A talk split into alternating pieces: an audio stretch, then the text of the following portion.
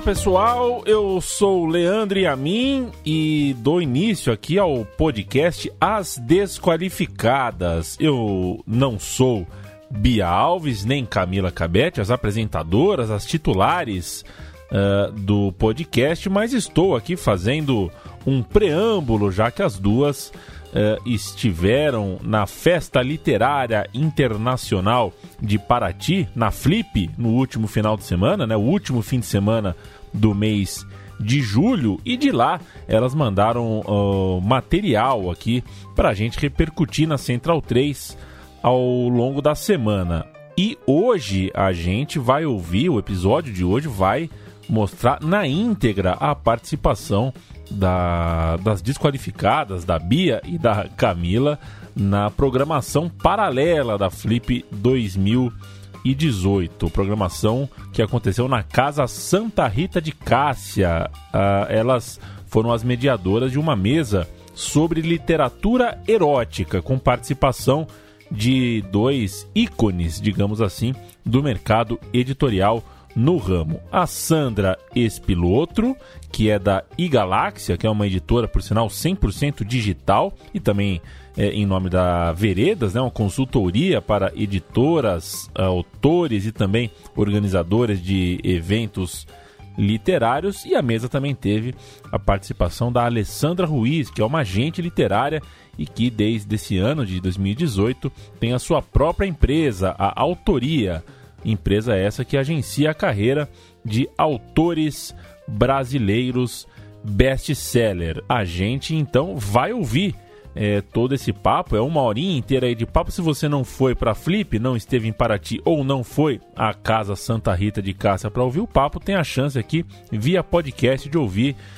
tudo sobre literatura erótica também participaram dessa mesa uh, duas escritoras de romance e best-sellers em plataformas digitais, a Bela Prudêncio e a Juliana Dantas. Então estamos falando aqui de um papo de seis mulheres. É com você, Camila, com você, Bia. Bom, boa mesa, bom programa, bom podcast.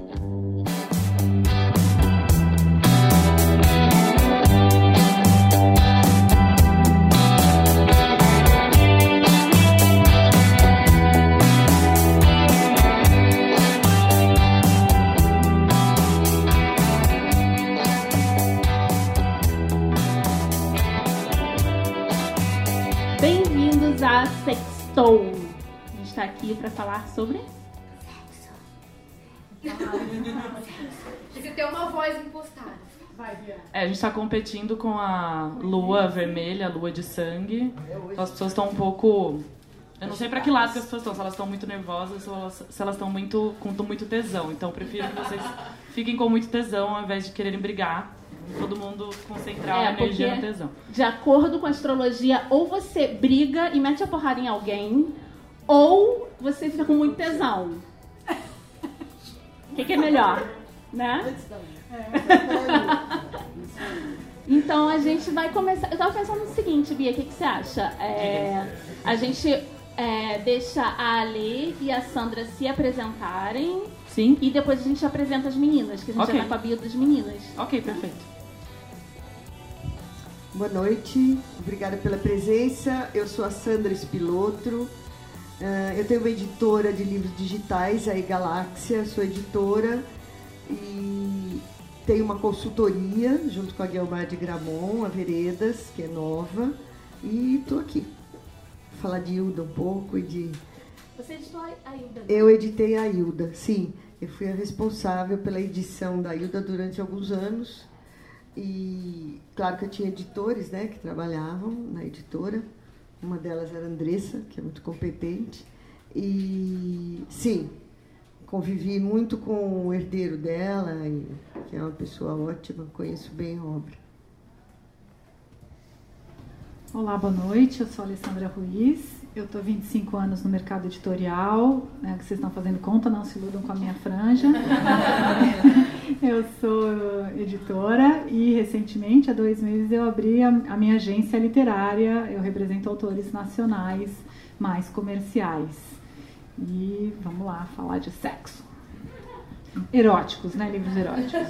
Bom, além das meninas aqui do mercado editorial, a gente tem duas autoras e o interessante delas é que corrijam-me por favor se eu estiver errada, mas vocês duas se aproveitaram muito das novas plataformas para começarem a escrever. Então acho que vocês pularam algumas etapas de alguns anos do mercado que era só a única possibilidade de você ser um autor, é, mandar um manuscrito para uma editora ou ser escolhido por uma editora para publicar, e vocês utilizaram as ferramentas Wattpad e outras ferramentas para começar a escrever. É, eu sei que vocês escrevem romance, eu não sei se na totalidade romances eróticos das obras de vocês ou cada obra tem alguma coisa erótica. O nome dessa mesa é justamente Hilda, Sabrina, Ziel James, para fazer a referência das autoras que puxaram muito a literatura delas para o erótico ou se consideravam dentro da literatura erótica. E é legal que a gente vai ter a opinião de vocês sobre, sobre esse lado. Então, a Bela, ela é do interior do Rio. Isabela Prudêncio, é o seu sobrenome, né? Você prefere que te chame de Bela? Ah, Isso, Bela Prudêncio. Ela tem apenas 20 anos, mas ela já escreve há alguns anos, acho que desde os 16, e começou então a publicar com essas plataformas. E eu gostaria que você falasse um pouco sobre o que você escreve e como é o erotismo dentro da sua, da sua literatura. Bom, é, eu escrevo livros que eu, eu considero o gênero mais voltado para o new adult, uhum. porque eles têm bastante enredo e as cenas de sexo, como, como eu estava conversando esses dias, são consequência da, das ações que você lê no livro, não é a visão principal. Mas, é, para mim, a, a, o erotismo, porque eu também escrevo contos, eu sou colunista no site Superela, e os contos são, para mim, uma forma de, como eu vou dizer, explorar o desejo momentâneo. É uma rapidinha. É, e já nos romances eu procuro é, aprofundar na história, criar um enredo, é, aprofundar no, no, no, no enlace entre os personagens. É isso. Legal. É, a gente está aqui também com. Eu sempre confundo seu nome porque eu tenho uma amiga que chama Júlia Dantas. Então eu falei, eu preciso lembrar que ela não é igual minha amiga, que eu fico querendo chamar de Júlia. Juliana Dantas. Ela também escreve romance, também começou por essas plataformas. E eu queria que você falasse o erotismo dentro da sua literatura de romance, por favor. Uh, bom, eu comecei, assim como a Bela, em plataformas online. Desde novembro de 2016 eu publico na Amazon. Meu primeiro livro foi um livro bem erótico, a pedido de leitoras que eu já tinha em plataformas online. Elas queriam um livro no estilo 50 Tons de Cinzas da L.A. James. Era uma coisa que eu não escrevi, eu sempre puxei mais pro drama, também com, com uma sensualidade nos personagens, como a própria Bela falou. E foi o primeiro livro que eu puxei bastante para cenas hot, mais pro, pro erotismo. Foi em novembro de 2016. E foi o primeiro livro que eu publiquei na Amazon e ele já é, ficou em primeiro lugar nos mais vendidos eróticos e terceiro lugar no mais vendidos gerais. Uh, e até agora foi o que mais tive leitura. E é o mais clichê também. É uma coisa que faz muito sucesso. Quanto mais clichê é, é quanto mais clichê, é mais sucesso você tem. Isso nessa plataforma da Amazon Kindle. Uh, eu tenho eu tenho 17 títulos na Amazon desde então. Eu tenho 13, 14 mil e-books vendidos e 27 milhões de páginas lidas de todos os livros. O clichê faz, faz é. o clichê faz sucesso na vida Exato. também, né, gente? E assim como a Bela, esse livro, uh, que é o primeiro que eu lancei, ele na verdade é um livro atípico do que eu escrevo, ele é bem mais erótico. Porém, depois eu voltei a publicar coisas que eu gosto, que é mais voltado para o drama, uh, romance, água com açúcar, um pouco de drama. Uh, bem, o, o, pessoal fala que ah, você é bem novela mexicana, seus livros sempre tem umas tramas assim novelescas, mas sim, é, o que eu falo a diferença é que quando ah, o casal de repente eles vão, ah, eles se beijaram e, e, e às vezes em outros livros de romance mais leves, aí ah, no dia seguinte a gente não, a gente descreve as cenas de sexo dependendo da cena graficamente. E é uma coisa engraçada porque eu não considero assim toda a minha obra muito erótica, porque não é a, o objetivo final, não é o erotismo. O erotismo é uma consequência do romance. dos personagens, mas é, teve um livro que eu lancei faz uns três meses e algumas meninas falaram: Nossa, você esse livro ele é mais sensual do que os outros, tem muito mais cenas hot, está tá bem mais puxado para erotismo. E aí esses dias uma outra, uma amiga leu, uma amiga inclusive que eu conheci num grupo de no Orkut 15 anos atrás, de romances de banca, que a gente lia muito, a gente formou um grupo aqui em São Paulo na época, e ela lê muito romance muito mais erótico. Elora's Cave, se alguém conhece aqui Elora's Cave, que é o Elora's Cave, é uma editora bem antiga nos Estados Unidos que só lança, só lança, eu ia falar putaria, erotismo, é assim, de, é assim, eles, eles só lançam livros eróticos de todos os estilos eróticos e tem fantasia erótica, aí tem uh, é, de GLBT erótico, é, com alienígenas erótico, tudo que você imaginar tem dinossauro erótico, assim, é uma coisa meio maluca. ela lê muito. Filia? Sei lá. E, e aí ela fa... é, e aí ela falou pra mim, nossa, mas você. Foi extinto. Não conta. Não conta. E aí ela falou pra mim, nossa, mas eu me senti enganada, porque você falou que era um livro erótico, e não é, ele é um livro muito mais romântico. Então, é até uma coisa que a gente pode discutir, que é a visão de quem está lendo é, fala muito do que é o erótico ou não, porque às vezes quando a pessoa não está acostumada a ler nada que tenha cenas sensuais, ela lê uma cena ela fala, nossa, erótico, ponto. Ela já coloca como erótico. E Quanto mais pessoa... reprimida... É, e aí quando uma pessoa às vezes já está acostumada a ler esse tipo de literatura, ela vai ler se tiver como o livro da Bela, duas, três cenas ali que o casal fez finalmente, é tipo, tá ok, tá leve, não é erótico. E às vezes é engraçado que eu mesma não sei como definir o que eu escrevo, eu meio que defino dependendo do livro ou da onde eu estou, né? Que nesses dias eu fui entrevistada para o UOL, que era um UOL, que era sobre autoras que estão no Kindle e surgindo, né, e fazendo esse tipo de literatura, e era sobre erótico. E aí eu, obviamente, falei, ah, sim, eu sou um autor erótico, estava falando, blá, blá, blá, blá. E aí, às vezes, a pessoa lê e fala, não, não acho que você é erótica, você é mais romântica, mais dramática, tem uma cena ou outra. E tem gente que fala, nossa, seus livros são super eróticos, super pesados. Depende muito de quem está lendo, na verdade, assim, da, da visão que a pessoa tem do que é o erotismo.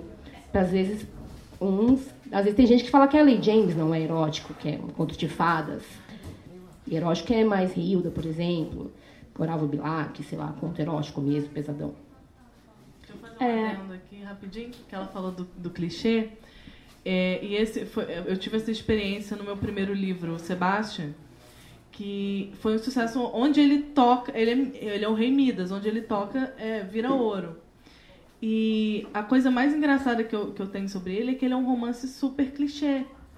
Eu, eu vejo ele como clichê porque ele é aquele cara, aquele CEO, que todo mundo tá cansado de ver em livro romântico, livro erótico, que conhece uma menina que é mais nova, e sei Vocês não acham que esse tipo de, de romance, tipo 50 tons de cinza e tudo, não é o conto de fadas, é. só que com sexo? Na verdade. É, é o Salvador? É, não, você não acha? Por quê? Eu falo. É, não, assim, só antes dela falar eu falo muito assim, quando eu, eu, trabalhei seis, não, sete anos na Livraria Cultura, livreira, e eu atendia. Chegou uma hora que eu comecei a atender especificamente esse tipo de leitora, porque ela sofreu muito preconceito com os outros vendedores, principalmente os homens. Elas iam pedir, eles davam risadinha, tinham faziam umas piadas idiotas, enfim. E aí eu comecei a atender, e quando elas falavam assim, né, ah, eu quero ler, eu falava, olha, é para mim, 50 Tons ele é um príncipe da Disney, porém ele curte o BDSM. Então, é, e a, elas procuravam muito é, esse no nosso público, né? Não estou dizendo todo mundo que lê erótico, mas esse novo público, esse público feminino que procura a literatura erótica, elas sempre querem um final feliz. Elas sempre querem um cara que vai prover não só a parte sexual delas, como outras partes da vida, afetiva, financeira. Então, todos os livros geralmente acabam em casamento. Ah, pode ser a maior putaria do universo, mas vai acabar em romance, novela, sabe? Casamento, bebês, tem que fazer cinco epílogos com a vida deles depois sendo perfeita, porque no final das contas acaba sendo um conto de fadas. Mas eu digo assim, para esse público, o que a Alessandra ah, é? tem a dizer. Bom, antes de falar do conto de fadas, é, eu queria falar um pouco do, do gênero, né? O que, que acontece, né? Acho que é bacana a gente a gente falar. É, literatura erótica sempre existiu, né? Desde que o mundo é mundo. E por quê? É, porque uh, a gente sabe que 70% da, dos consumidores de livros, dos leitores, dos compradores e dos leitores de livros são mulheres. É, não é coincidência, é, existem fatores até biológicos que levam a, a isso, é, principalmente da ficção, né? Estou falando de, de, ficção. E é, a leitura é uma forma muito eficaz de, de instigar a sua imaginação. É, e essa é uma maneira muito erotizante para as mulheres, né? Os homens têm um fator visual muito forte. É, então, filme pornográfico é uma coisa que funciona muito bem. É, e os filmes pornográficos que sempre foram feitos, eles foram feitos por homens para homens, do ponto de vista masculino. Então, estimulam bastante homens. Não estou falando que mulheres não se estimulam pelos filmes é, pornográficos ou eróticos que estão por aí, né? Não estou falando dos filmes de arte, não. É, mas a, a, literatura erótica, é, ela, ela é muito eficaz. É, vai, o, que, o que os filmes são eficazes é, do ponto de vista de estímulo para os homens, a leitura é eficaz do ponto de vista de estímulo para as mulheres, né? E principalmente recentemente, é, escrito por mulheres e para mulheres. É, isso sempre existiu e a, e a, literatura erótica ela era underground, né? Ela sempre existiu, as Júlias, Biancas, Sabrinas e etc., que vinham na banca, né? Que a pessoa falava, não, isso aí é só, né? Quem compra. Era uma coisa, todo mundo lia, escondia, põe no meio de um livro assim, sério, né? E vai lendo assim. É, mas isso sempre existiu. E o que aconteceu é que com 50 tons de cinza, é, isso entrou para dentro da livraria, dentro do Normalizou, na verdade. Normalizou. E o, e o 50 Tons de Cinza, ele fez um sucesso muito estrondoso. Foram mais de 200 milhões de livros vendidos no mundo. Gente, não é por acaso, né? Quando um livro é, vai bem, e nesse, nesse grau de massificação, né? Alguma coisa diferente tem aí. É, vai, vai além da moda o, o, ou da, enfim, da tendência. Os 50 Tons de Cinza, ele foi um livro, você fala assim, nossa, como é que um livro que, que tem BDSM, né, é, bondage, domination, sadomasoquismo, né, assim, é, que é uma dominação, ele bate nela e tal, mas nesse mundo feminista como tá, como assim, né? Será que não é meio contrassenso? Não. Eu não sei quem de vocês leu. Eu não vou pedir para levantar a mão porque eu sei que as pessoas vão mentir. Eu li. Mas eu li. Aí, ó. Eu li e principalmente li para saber o que estava acontecendo, claro. né? Eu vi o filme. É, o filme não funciona. Tem que ler o livro. O livro, é, eu não sei se vocês sabem, o livro ele foi escrito a, a Eloisa James, a E.L. James. Ela era uma Hã? A, Érica. oh, Heloísa. a Erika James, ela é uma produtora, uh, era uma produtora de televisão de 48 anos, mãe de dois filhos, tinha lá a vida dela normal, né? Nada, nada ligada à literatura, mas nada ligada não, né? Não tinha nada especial, não escrevia antes, mas ela gostava muito de fanfic. Alguém não sabe o que é fanfic? Levanta a mão quem não sabe o que é fanfic. Fanfic é o seguinte, com, com o fenômeno da internet, e principalmente com Harry Potter e outros grandes livros, é, alguns sites, e esse site especial, fanfic.com, é, começou a, a, é, é um site onde os fãs de livros e séries escreviam outros finais ou continuações ou é, spin-offs ou várias outras coisas das histórias que eles gostavam. É, e aí começou a ter fanfic de tudo. Fanfic de Harry Potter, mas fanfic de vários outros livros. Se você entrar lá, tem fanfic de tudo, tá? Da Ana Maria Braga, por tem, exemplo. Tem, tudo. O William Bonner com o Silvio Santos. Tem, tem várias O William Bonner e o Silvio Santos é, é maravilhoso, quero ler. Mas tem fanfics desses grandes livros. E a, e a Erika James, ela é, era muito fã da série Crepúsculo, que fez muito sucesso em 2008, a tal da história dos vampiros. E ela escreveu uma, uma fanfic de vampiro, da história dos vampiros é, chamava Masters of Universe, não é o He-Man, tá? É, e a história era de vampiro. Ela publicou nesse site de fanfic e começou a ter muito, muito, muito download. É, e esses sites de fanfic, eles são meio serializados, como, a, como são as séries da Netflix. Você publica é, um pouquinho por dia, os leitores vão se engajando e vão acompanhando. E aí, é, foi anormal, fez muito sucesso, as pessoas começaram a seguir. E aí, uma pequena editora da Austrália convidou a Érica para publicar em e-book. Só que essa editora falou o seguinte: olha, tira o vampiro. Era a mesma história dos 50 Tons de Cinza, mas eram vampiros tira o vampiro, põe outra coisa. E aí ela escreveu, em vez da, da proibição é, para o amor dos dois, vamos dizer assim, ou do romance dos dois, a, a, proibição do romance dos dois personagens principais na história de vampiro era porque se eles consumassem, ele mordia ela, ela virava vampiro, acabou a brincadeira, né? Na história da, da Erika James, ela, é, eles não podiam consumar porque tinha ali um entrave ele gostava de bater nela e ela não gostava, né? Ou seja, uma transposição. É, e aí ela fez isso e o livro bombou em e-book também. Isso chamou a atenção da maior, uma das maiores editoras do mundo, que é a Penguin Random House. Que, concorrência minha, que tá, convidou, que convidou a Érica para publicar. E aí começou esse grande burburinho, mas já incitado pelos fãs do, do fanfic, dos e-books e foi para frente. Esse é o trabalho dessas duas pessoas aqui por muitos anos. Pegar uma obra e falar, essa obra tem potencial, ela está dentro da tendência, mas eu acho que você poderia ir para outro caminho.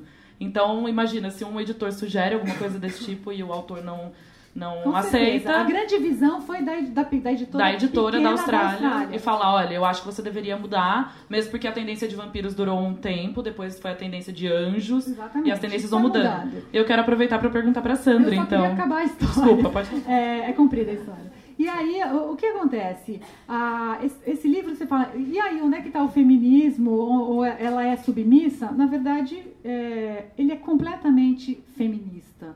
É, porque ela, é, esse livro realiza uma fantasia é, de todas as mulheres. Mulheres, veja se vocês já passaram por essa situação. Você encontra o cara perfeito. O cara é ótimo, rico, lindo, poderoso, sabe tudo que você quer, faz todas as suas vontades. Ele só tem um defeito. Um. Ele gosta de bater em você. Mas, poxa, e se a gente conseguisse mudar esse cara? Não, eu vou namorar com esse cara, eu vou casar com esse cara, eu vou mudar esse cara. Já passou pela cabeça das mulheres isso? Eu vou mudar esse cara. Então, gente, isso não existe. Mas na ficção existe. E no livro, no 50 Tons de Cinza, é isso que ela faz. Ela salva ele. Ou seja, não é o mocinho que salva, não é o príncipe que salva a princesa, é a princesa que salva o príncipe. Eu vou estragar para vocês o livro, hein? Ele depois se descobre que ele foi abusado na infância e aí ele tem todos esses problemas e aí ele nunca mais bate nela e no final é isso mesmo, eles casam, têm três filhos e são felizes para sempre, mas é ela que salvou. E ele compra uma editora para ela. Ele compra uma editora no segundo livro. e tem mais, não, é, é isso. Só isso. A outra, a outra fantasia que esse livro resolve para as mulheres é uh, as mulheres estão empoderadas, elas estão tomando decisão o dia inteiro, elas estão à frente dos negócios, elas estão à frente da casa, elas estão à frente da família, elas estão à frente do filho. Chega alguém e fala para você, não precisa fazer mais nada, eu pago tudo para você, eu vou decidir o que você vai comer, o que você vai vestir, o que você vai, como é que você vai se, é, se comportar e fica quieta aí que eu vou dar prazer para você. Eu vou amarrar você e você vai ter prazer. É, isso é um descanso psicológico para quem está à frente o tempo inteiro precisando tomar a decisão. Isso também resolve outro, é, outra fantasia. E o jeito que as cenas de sexo são descritas, elas são realmente é, eficientes. Elas causam sensações físicas. E esse é o barato dos livros. No fundo, é uma história de amor, como todos os livros eróticos né? É, desse, desse, dessa linha, né? Não estou falando de Hilda, tem outras possibilidades, tem outras, é, outras coisas que a Sandra vai falar. Hilda é outra coisa. É, Hilda é outra, é coisa. outra coisa. Mas esse tipo de, de literatura, ele manda a gente para fantasia e, e, e, atinge a fantasia. E o, e o que aconteceu? Com esse sucesso estrondoso, todo mundo leu porque todo mundo leu. E aí não tinha problema você chegar no metrô com a capa dos 50 tons de cinza e abriu a vertente para botar esses livros para dentro da livraria. Então, é, foi uma permissão também. Mulher pode ler livro erótico, não tem problema. A gente não é vadia porque lê é, livro desse gênero. Como antes você poderia ser julgada assim, lendo Júlia, Sabrina ou Bianca, e também você não é de um nível mais ordinário, né? É, isso. é por isso que eu queria perguntar para Sandra sobre a Hilda, já que ela teve a oportunidade de trabalhar. Sandra, é, eu nunca tinha lido Hilda e por conta da Flip a gente ia ter esse papo. Eu, eu comprei o e-book Porno Chique e foi muito difícil para mim porque até então eu só tinha lido mulheres é, uhum. escrevendo erotismo. Quando erotismo li, romântico. É, talvez. erotismo romântico. Quando eu comecei a ler a Hilda, parecia um. Eu não quero ser preconceituosa, mas parecia um. Sabe o pedreiro ali que te chama de gostosa? Parecia que Parecia ele que estava escrevendo aquilo ali. Parecia sabe? Uhum. E aí eu fui buscar o porquê daquilo, eu achei muito interessante, queria que você falasse um pouco disso pra gente. Bom, é, então agora a gente vai falar de literatura erótica mesmo, né? A Hilda Hilst fazia literatura erótica. É, a Hilda Hilst foi uma grande autora de um texto muito forte, é, uma mulher muito independente, né? Que nunca ligou porque a sociedade pensava sobre o comportamento dela Uh, foi uma mulher que se retirou de cena. Primeiro, ela foi uma mulher belíssima, que se vestia muito bem, com peles. O Denner desenhava para ela e ela vivia no Grand Monde de São Paulo e do Rio. Aí ela se, mas ela tinha feito direito no Lago São Francisco, já escrevia. Uh, só que a literatura da, a, os livros da Hilda nunca chegavam aos leitores. Esse era o grande drama dela, né? Ninguém lia Hilda Hilst. E ela era publicada, por uma editora pequena, do Massaono, né, que era um gênio, porque editava só. Ele realmente descobria e editava grandes autores. E ela ficou anônima, porque o, o Massaono também não tinha uh, distribuição, e, enfim, ele não fazia. Ele editava e botava embaixo da cama, como ela dizia, o que é verdade, né? Aí quando alguém pedia, ele tirava debaixo da cama e vendia, literalmente. E a Hilda, e nenhum editor quis editar a Ilse. Ela tem uma poesia vigorosa, maravilhosa, forte e difícil. Uh, não erótica, forte mesmo. Uma literatura, ela tem uma literatura forte, não é uma literatura fácil. Não é Sabrina, erotismo, é literatura mesmo. Então, o que aconteceu com a Hilda? Quando chegou em 1960, ela resolveu que ela ia publicar um livro obsceno. Ela chama de obsceno Lori Lamb, o Caderno Rosa de Lori Lamb. Ela diz numa entrevista que é um livro obsceno. Então, aí, o limite entre o obsceno e o erótico é muito discutível, né? Porque se tem o Marquês de Sade, 1708, nasceu em 1780, que foi condenado à morte várias vezes uh, e se safou, né? Porque escrevia literatura erótica safo, né? lá atrás, erótica e obscena. Bom, uh, eu acho que o, obsceno uh, depende muito do moral da pessoa que está lendo. Né? Esse limite é muito elástico, mesmo. Eu acho que o moral é sempre um freio nas leituras, não só do erótico, né? mas em toda leitura. Se você usa os teus freios religiosos de criação, sociais na literatura, você vai ler com um viés de censura. Né? Então, eu acho que uh, julgar o que é erótico e o que é obsceno é uma questão de freio, que pode ser qualquer um desses, né? social, religioso e coisa e tal. Bom, a Hilda, em 1960, resolve escrever um livro para estarrecer todo mundo. E ela escreve o caderno, Lori, o caderno rosa de Lori Lamb, que é a história de uma menininha de oito anos que se submete a homens, homens mais velhos e tudo mais, que não chegam à penetração, mas que uh, têm atos libidinosos com ela todo dia porque dão dinheiro. Né? É, o pai é um escritor frustrado. Que é ela. Que é ela, na verdade. Ela. É. Mas aí, como diz Alcir Pécora, uh, no, no prefácio do livro que, que nós publicamos na Globo, ele diz o seguinte: quando você termina de ler o livro, fica uma grande dúvida, porque como o pai era escritor uhum. e ele escrevia e o editor nunca queria o que ele escrevia, queria alguma coisa picante, alguma larga. Você tem que falar de, de, de, de, de sexo mais abertamente, você tem muito freio. Então, olha, era um, era um, um contraponto, né? Porque ele usava a filha né, para conseguir dinheiro, e ela gostava do dinheiro. Ela diz, ela se excita com uma nota. De, de, de uma nota, ela se masturba com uma nota que o fulano deixa para ela. Lá um homem, são, são homens adultos que se relacionam com ela. E claro, é chocante. Uma criança de 8 anos, você vê sempre a imagem da inocência. E quando você leva o sexo para uma criança, é pedofilia, é, enfim, é violência, é, né? é tudo. A Hilda fez isso propositalmente e fez de uma maneira soberba. Brilhante. Que realmente ela chocou todo mundo. E ela declara textualmente que aquilo era uma banana para os editores. Era um tapa na cara dos editores. Porque eles nunca quiseram publicar. Ela, ela passou 30 anos escrevendo livros sérios e os editores nunca quiseram saber dela. Então agora ela ia escrever um livro erótico. E foi um estrondo. E né? foi um escândalo. Todo mundo leu o caderno Rosa de Laurie Lamb, mas ela é, é, é, é muito bom, né? O livro, eu gosto muito do livro, porque quando chega no final, fica, como diz o Alcir Pécora nesse prefácio, é, fica a pergunta: será que a Laurie Lamb não era uma personagem do pai dela? Sim. Né? Será que o pai dela é que não estava escrevendo aquilo? Né? Tentando escrever para que o editor ou publicasse? Quer dizer, aí é um jogo de duplos, né? que é o pai, eh, a Hilda, né? E, de trio aí, né? E, a, O editor. e o personagem, quer dizer, o editor O editor prostituindo uma criança. o editor inocência, é, e o pai, quer dizer, usando é, a, a- a pornografia eh, com criança, né, infantil, que é a coisa mais chocante que tem, né? Porque um adulto, eu não, não sei o que é o que é obsceno e o que é erótico para um adulto, porque eu acho que se a gente fizer um levantamento aqui, cada um vai ter o seu limite. O que eu entendo por erotismo e por obscenidade não é o mesmo da Camila, não é o mesmo do seu. Isso depende muito da pessoa, de quanto ela leu, porque a literatura vai te dando instrumentos para você ler com, com mais com uma capacidade maior de análise, quer dizer, o que que o cara está querendo. Eu não estou falando em catecismo, né?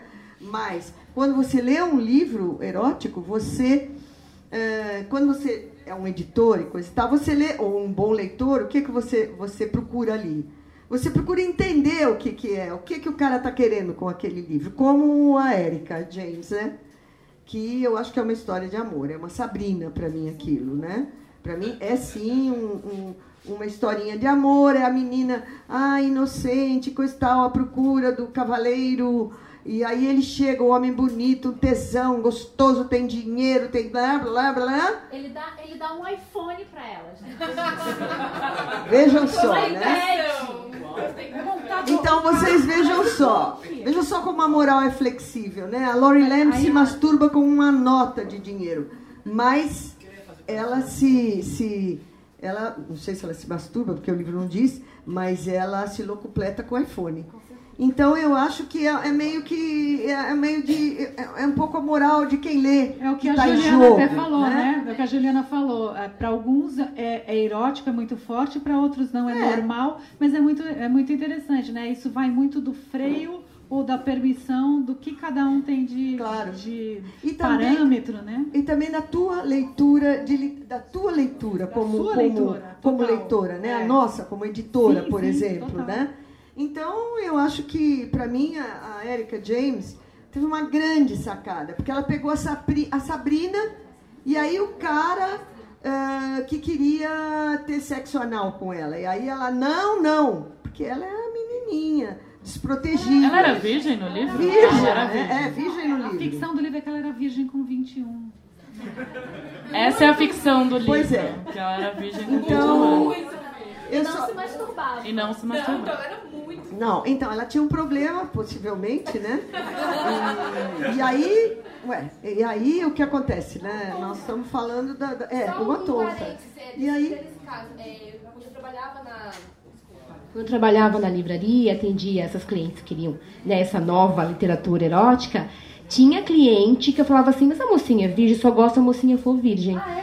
Tinha. Tinha, tinha, exatamente. Porque elas gostavam muito da. Não, é da ideia de um cara te iniciando sexualmente. O cara, ele é o professor. Então é um fetiche do ele, ela, ai, eu sou tão inocente. É. Então, elas, elas são muito inocentes. Não é tipo assim, ah, hoje a menina de 14 anos já se masturba, ela tem às vezes já fez sexo oral, ela tem, ela é, então ela tem todo um, né, vai, é normal. Só que na, na literatura ela é muito inocente, ela não sabe às vezes nem o que é sexo direito. Então vem esse cara que sabe tudo, porque ele é maravilhoso, ele é o, o, o Poderoso, príncipe, né? poderoso, ele é rico. E ficção. E, a, e elas, eu comecei a perceber que tem todo um, um público, uma demanda de mulheres que gostam de. E mulheres mais velhas, casadas, já com filho, que na mente delas elas gostam desse tipo de fetiche, de um cara mais velho iniciando uma menina mais nova no sexo. É, aí resta saber se uma. é, quer dizer, o tesão de cada um está em lugares diferentes, né? Então, eu- eu- a pergunta é a seguinte, né? Será que se fosse uma mulher mais velha iniciando um rapazinho, Eu fiz isso. seria. Então pode falar, Bela, como que é. Então fala. emocionado no meu momento. É, eu escrevi um livro. Eu tô até reescrevendo ele porque eu vi muitas falhas de, de continuação, enredo e tudo mais, chamado Virgo. E nesse livro, uma garota de 24 anos, já é empresária, bem sucedida, é dona de uma boate. É ficção. DJ também, formada em administração. Ela um dia vai levar uma prima dela mais nova na escola e ela vê um garoto de 16 anos com uma camisa, acho que do Led Zeppelin, conversando com um grupo de meninas e ela fica vidrada naquele garoto e ela quer conhecer ele de qualquer jeito. Eles acabam se conhecendo e tudo mais e ela se envolve e é, como eu tô reescrevendo a história, eu tirei o romance o, o- a cena de sexo, coloquei no Super Ela, que é a cena dele, dela tirando a virgindade dele. E foram mais de 100 mil visualizações no Wattpad. E as pessoas me pedem até hoje, quando você vai voltar com Virgo, pelo amor de Deus, volta com Virgo, eu recebo e-mail, ameaça, tudo. E não teve nenhum, não teve nenhum comentário mais crítico? Não, pelo incrível que pareça. Porque no Wattpad é- as pessoas costumam ser muito amorosas. No Wattpad, as meninas.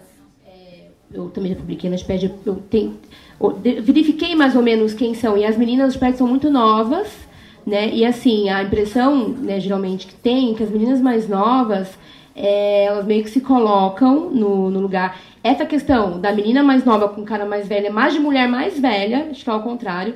E meninas mais novas, né, não tem problema de, ah, mas o cara é mais novo. E se você pegar uma mulher mais velha, às vezes elas não gostam, porque muitas vezes elas têm filhos e elas já vêm com outro olhar. Uma mulher mais velha pegando um menino mais novo. Tem livro, sim. Tem um chama Educação de Sebastian, que é uma autora inglesa. Foi lançado aqui no Brasil também, que é um menino de 17 anos com uma mo- moça de 30 que tem um relacionamento abusivo com o marido. Só que no final eles não ficam juntos, que é uma coisa mais realista. Ela vai embora. A a cidade descobre, é um, um, um escândalo que uma mulher de 30 anos pega um menino de 17, que ela inicia ele sexualmente. E aí depois, num segundo livro, uns 15 anos depois, ele já é um adulto, eles voltam a se relacionar. Então, a mulher mais velha às vezes tem um- uma visão um pouco mais realista da situação. É porque eu acho que o mundo ainda é machista, né? Quer dizer, um cara velho de 60 anos como Temer casa com uma menina de 18 e fica tudo bem, né? Agora eu queria saber se eu com 60 pegasse um menino de 18, eu ia ser uma velha tarada, provavelmente, né? Por quê?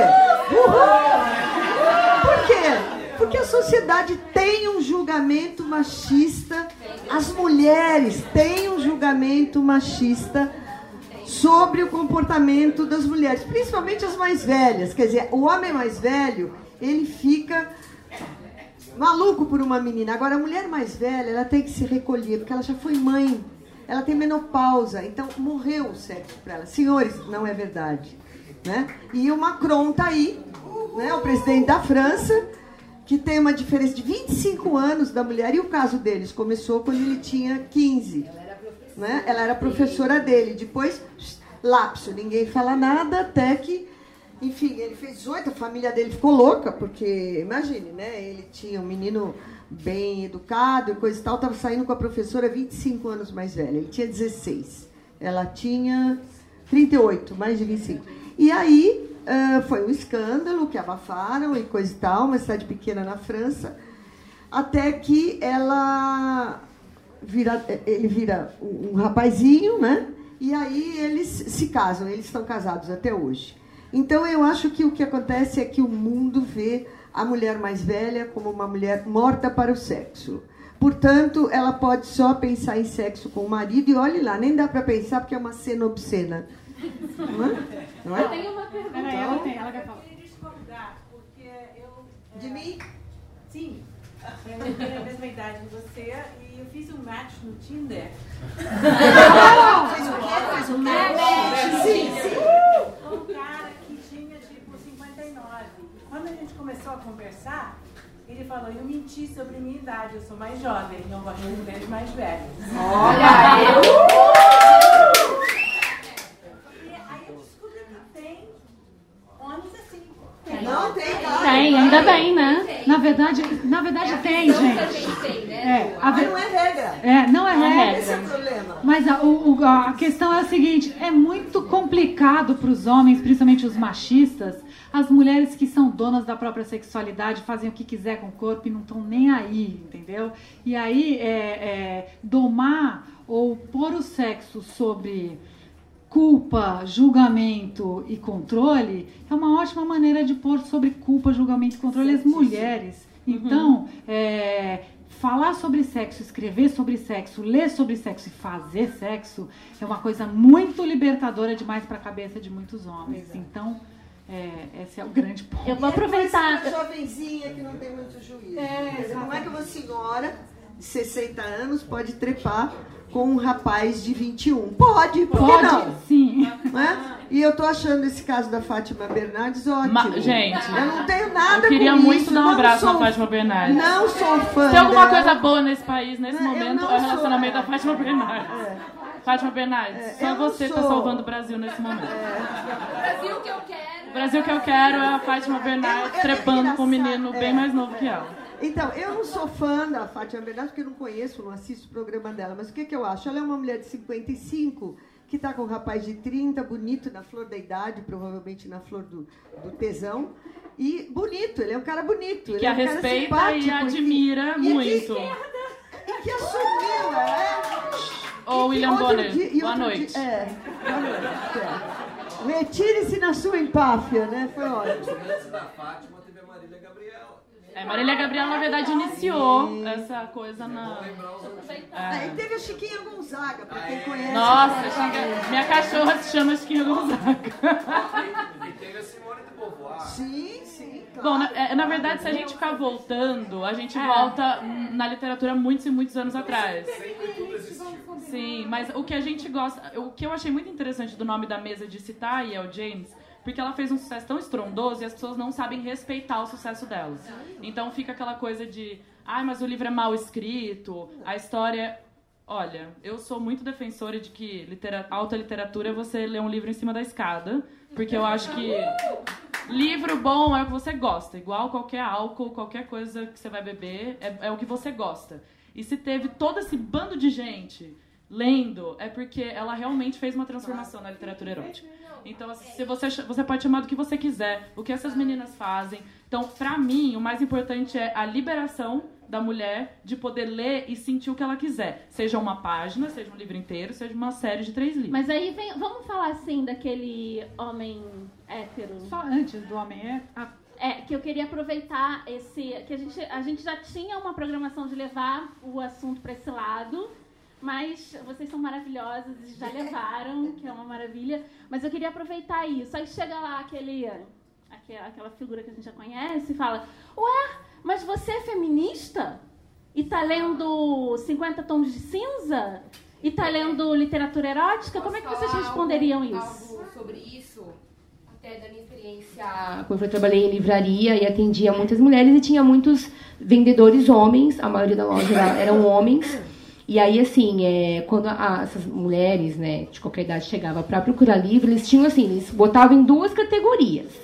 Ou elas eram é, insatisfeitas sexualmente, então, assim, se você lê livro erótico é porque você não tá transando ou porque o seu marido não dá no couro. Era isso que eles achavam. Alguns. Então, assim, você só lê erótico se você tiver insatisfeito com isso. Gente, nada a ver. Enfim, mas é a visão que eles tinham. Ou ela era uma muito safada, ela é muito, sei lá, ninfomaníaca, porque ela não, não pode só fazer, ela tem que ler. E, gente, é uma coisa muito bizarra você pensar, você colocar a gente numa caixinha, que se você lê um erótico, você é rotulada como X pessoa e não pode ler, sendo que homens leem, né? Também eu, eu tinha uma cliente, ela tinha 53 anos, ela era divorciada e ela falou: "Eu leio escondido das minhas, dos meus filhos". Ela tinha filhos adultos. E ela fala: "Eles nem sonham que eu leio esse tipo de literatura, eu escondo embaixo da minha cama, eu venho aqui escondido e eu leio porque eles não aceitariam jamais que uma mãe de 53 anos tenha uma sexualidade e que ela, ela goste de ler esse tipo, que se excite com esse tipo de livro. Então, assim, o, ma- o machismo, assim, o preconceito que a gente sofre é, ainda hoje, só por causa de um livro que a gente está lendo, é terrível, é terrível. Acho que, acho que é, isso vai além do ler, vai pelo escrever também. Como eu escrevo pro, pro como eu falei, pro Superella, uma vez eu escrevi um, um conto que tá inclusive foi inclusive para minha coletânea de contos, que era uma cena, uma homenagem a Troar entre dois homens e uma mulher. E uma, eu recebi uma mensagem na minha página no Facebook perguntando se eu era praticante de swing. Isso sem contar. Dá vontade, vem cá que eu vou te explicar o que, que é uma coisa e o que, que é outra. Isso sem contar dois eventos que acontecem comigo. Um aconteceu, aconte, um aconteceu, o outro acontece. Um aconteceu de eu receber uma foto de um membro. Um Porque- tênis. Pode falar. Pode falar. Pode falar. Um pau. Um pipi. Pau. Ah, por que você fez assim? Tudo bem, gente. Tudo bem. É, eu sou a mais nova da mesa. Ela começou a escrever com 16 anos, gente. Eu comecei, na verdade, com 14.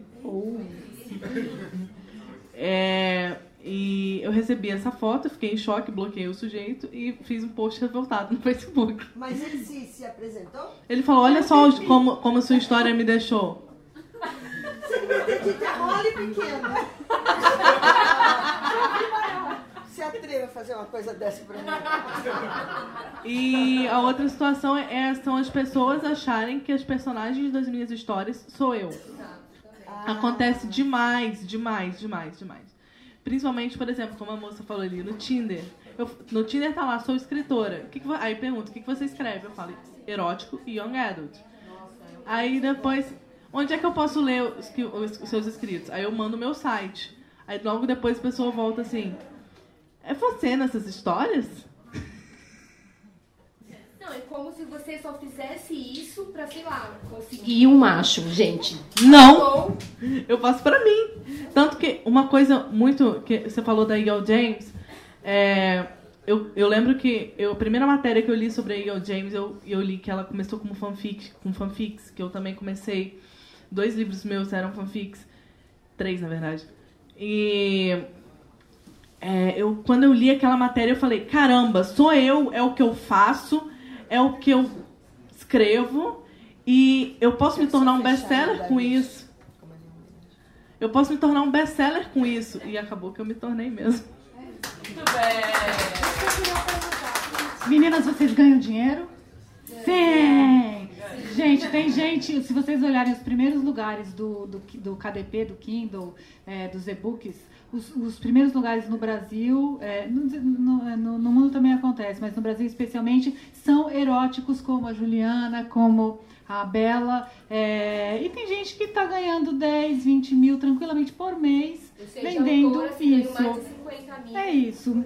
Tá, obrigada, beijinho no ombro pra todo mundo, chupa a sociedade. É isso mesmo. É, é, você é, publicar num, num e-book é, tem duas vantagens. Primeiro que ninguém sabe que você está lendo, então não, não, me, não, me, não vem me encher o saco. E segundo que é uma, uma, é uma leitura que você consome rápido e cada vez que você lê, você quer ler mais. Então não, não interessa muito você ter o livro físico. E isso é uma, é uma tendência e é, é uma coisa que vem acontecendo, né?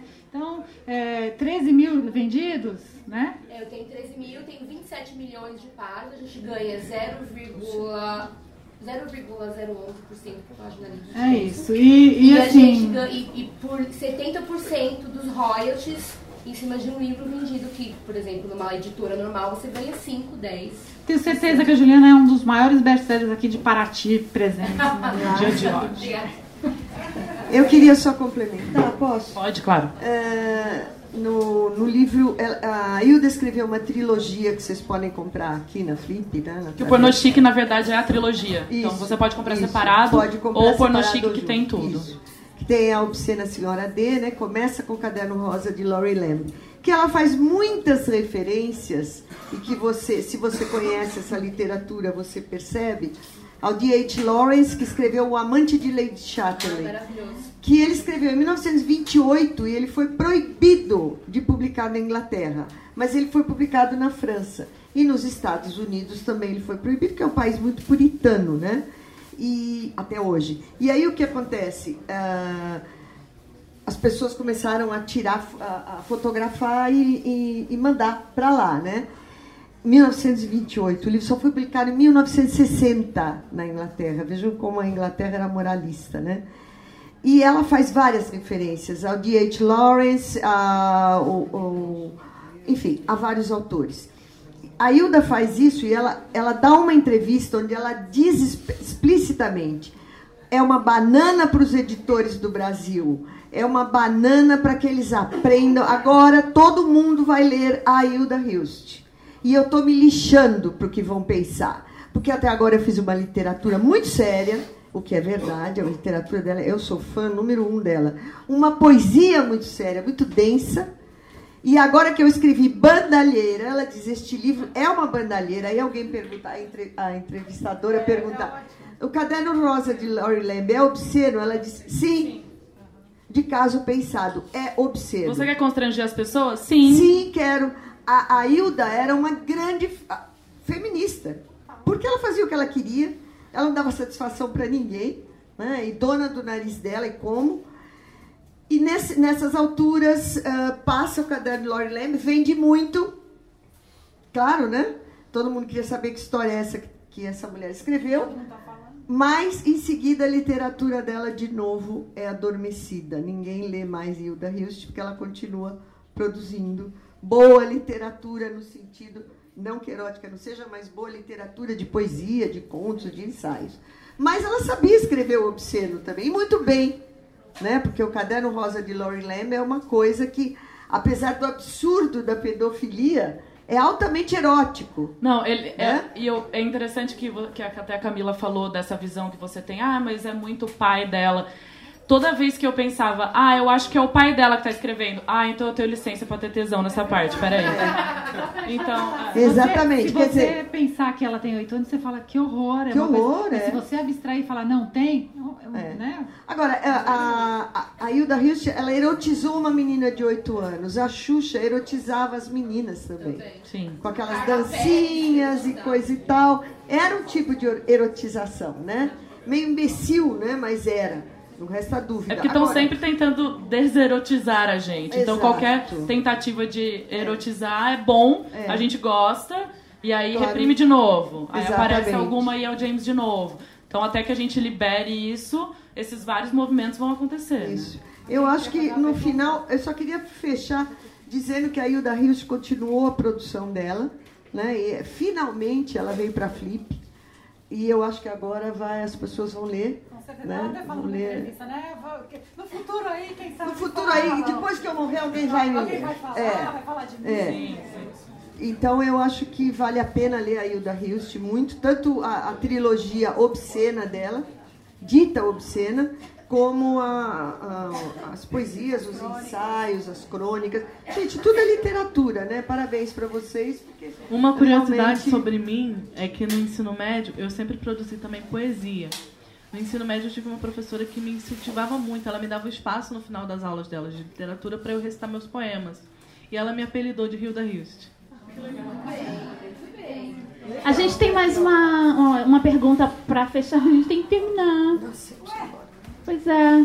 Tem outro, não tem? Mas a gente tem mais uma mesa. A gente tem mais uma ficar mesa aqui. sobre sacanagem. Então a sacanagem continua. É uma pergunta e a gente fecha. Combina- combinado? Sim. É, eu queria perguntar, na verdade, acho que para as autoras, mas no contexto da conversa, acho que para todas. É, o 50 Tons de Cinza abriu um monte de porta e acho que até deve ter tido uma influência. Né? O livro estourou em 2013, mais ou menos. Foi. E o movimento feminista explodiu em 2015, né? Então, assim, tem uma força política do uso do sexo pelas mulheres. É, e eu queria perguntar para vocês, a, como é que vocês veem, como vocês enxergam o sexo e, em contraste, como vocês, é, enquanto mulheres e, e recebendo a sexualidade dos homens, como vocês veem que os homens enxergam o sexo e qual é essa diferença? É, então, a gente tem discutido muito isso no podcast. Quem não, quem não sabe o que é podcast, no celular de vocês tem um aplicativo chamado Podcast, ou na loja de aplicativos, e lá você baixa as desqualificadas. A gente tem agora uma série de episódios sobre sexo, masturbação feminina e tudo mais. É, mas a gente, obviamente, nunca perde a chance de falar novamente. Olhando para essas pessoas que estão aqui, como você está se sentindo, Bia? Então, que a gente faz podcast porque a gente não quer que as pessoas olhem pra nossa cara. E aí, de repente, tem um monte de gente olhando pra gente. E a gente vai falar, falando de É. sexo só. Então, é, respondendo a sua pergunta, é, a gente está num momento muito maravilhoso e muito complicado. ao mesmo- A gente está num, num momento maniqueísta, né? É, tudo é muito bom ou muito ruim, é 8 ou 80. É, feminista não se depila, feminista não gosta de sexo heterossexual, sabe? Estão criando uns mitos bizarros assim sobre o feminismo, sobre o que é o feminismo. Então, a nossa luta é esclarecer. Na verdade, o que as mulheres querem é a mesma liberdade que vocês homens têm. É só isso que a gente quer. Ou seja, falar de sexo sem, sem ser julgada ou colocar, como você disse, ou é, mal comida, ou você né, ninfomaníaca e fica se esfregando em qualquer ponta de mesa, sabe? Então, o que a gente quer, na verdade, é poder se excitar a hora que a gente quiser e poder falar sobre isso da maneira que a gente quiser.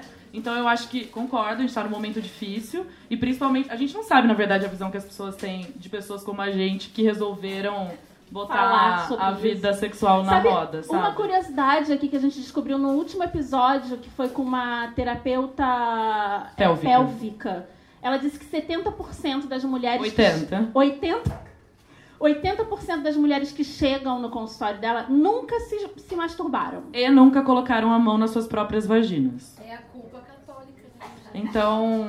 Como uma mulher dessa consegue gozar? Não consegue. E ela disse que a pergunta que mais fazem pra ela é: Eu queria saber como que. O que você sente quando você goza. E ela é de Porto Alegre, então ela é muito maravilhosa. Guria, se tu não sabe, é porque nunca teve. Então. Então ela assim, ela foi, foi um episódio muito legal que vai ao ar semana que vem, que esclareceu muito essa coisa de as mulheres ainda têm um longo caminho para se liberarem. Mas isso que a gente está fazendo já é um ato político para as mulheres, de poder falar, essas meninas jovens que colocaram as suas histórias na internet e não se importaram muito com o grau de erotismo e como as pessoas iam sentir com, em relação a isso. Então, eu queria poder dar um abraço na Hilda, que eu descobri ela muito tarde. Então, Era uma maravilha. é. E você, como você lida com sexo? sexo o que, que você acha? Como eu lido com sexo? É, Melhor não falar. essa pergunta. Olha, eu acho, eu falei logo no começo, vou repetir. Eu acho que o erótico e o obsceno depende dos limites de cada um. né? Se você tem determinadas eh, anteparos na vida, né, como a religião traz, como a eu venho de uma família muito liberal. Meus pais eram liberais. Então, meu pai tinha uma biblioteca de dois mil livros, entre elas o Amante de Lady Chatterley, eh, A Carne do Júlio Ribeiro. Né? Então, eu li muita coisa quando eu era muito jovem, mas também li a Divina Comédia porque ele me obrigou. Então, ah, em italiano. Então, tinha aquela. Não entendia, mas tinha que ler de novo. Não entendia, tinha que ler de novo. Então, eu acho que essa coisa do sexo eh, é, é, é muito mais a cabeça do que qualquer coisa, né? Na hora que e eu acho que a sociedade até muito recentemente, hoje acho que está mudando, ela sempre reprimiu a filha mulher, a própria mãe. Quer dizer, não põe a mão aí, tira a mão daí. Né? Então, a menina põe a mão aqui, tira a mão. O menino não, o menino tudo bem. Cadê o piu-piu do menino? Cadê o piu-piu do menino? Mostra pra visita. Agora a menina. Sem... É, é, agora a menina fecha a perna, senta e fecha a perna. Podia falar, não pode. Talvez não, não interrompa a professora, mas pode ir pro seu quarto fechar a porta e pôr a mão. Exatamente. Então, quer dizer, que acontece? A mulher ela é criada desde pequena com uma série de tabus. O próprio sexo é tabu. Na hora que a mãe diz, olha, fecha a perna. É feio menina de perna aberta. Por quê? né? E o menino mostra o piu-piu, mas a menina não. A menina tem uma série de comportamentos. Ela tem que ser muito comportada, ela tem que ser enquadrada desde pequena. Isso é claro que vai vai uh, introjetando na menina esse comportamento de culpa. Então ela não põe a mão nunca, ela não se conhece, ela não vai no espelho se olhar para ver como é o sexo dela. Enquanto que o menino adora ir para o espelho se masturbar, para ver que tamanho é. Ele mede o tamanho do pinto dele com o do amigo. Quem goza primeiro? Quem goza primeiro. E a menina, isso é Proibido. proibido. E quando ela faz, tem que ser muito distante dos pais e coisa e tal. Então, eu acho que é uma questão de criação mesmo, né? Dos pais. eh, Eu não digo que os pais têm que botar as meninas para fazer sexo, mas eu acho que precisa não reprimir, que é o único jeito das meninas entenderem que sexo é uma coisa boa. É uma coisa normal, não é uma menina de seis anos, você não vai dizer para ela como é que é. Mas para de reprimir, entendeu? Para de dizer que a menina não pode pôr a mão aqui, o menino pode. Todo mundo tem vontade de pôr a mão no sexo, né? Então eu acho que isso é realmente uma coisa dos pais abrirem a cabeça. É difícil, né? É difícil. Mas eu acho que sexo é cabeça. Quando a cabeça se liberta, o sexo é uma coisa maravilhosa. né? É bom, é gostoso, faz bem, dá alegria, dá uma sensação como nenhuma outra coisa dá. Um orgasmo, mas para ter um orgasmo você precisa se soltar. Então as pessoas precisam fazer esse treinamento porque elas vêm de uma sociedade muito rígida. Até hoje a sociedade, e incrível que a geração atual é mais rígida ainda, né? Mais controladora ainda. Então eu acho que tem uma coisa de se soltar mesmo, né? Tempo É assim. fazer uma pergunta? Eu queria aproveitar que a pergunta estava querendo achar um espaço, você tocou no espaço. Ninguém falou da Anaís Nin. Da mesa. Maravilhosa.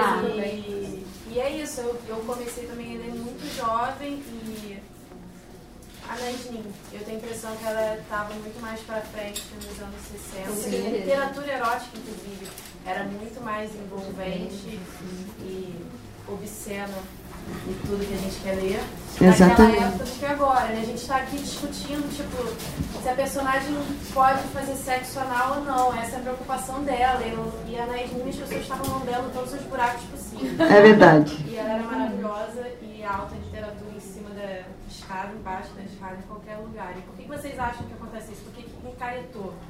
Ah, sim. Eu, eu, É, eu acho que a rede social ajudou um pouquinho. Eu não culpo a rede social. Ela acho que ela vem para o bem e para o mal. Mas eu acho que tem um policiamento na rede social que é uma coisa complicada. A rede social policia tudo. Se você fala palavrão, como a Sandra Espiloto, uma editora de tantos anos, que foi diretora da Globo, fala merda. Entendeu? Então tem essa, essa, esse aspecto policialesco na rede social. Você está sendo observada e julgada.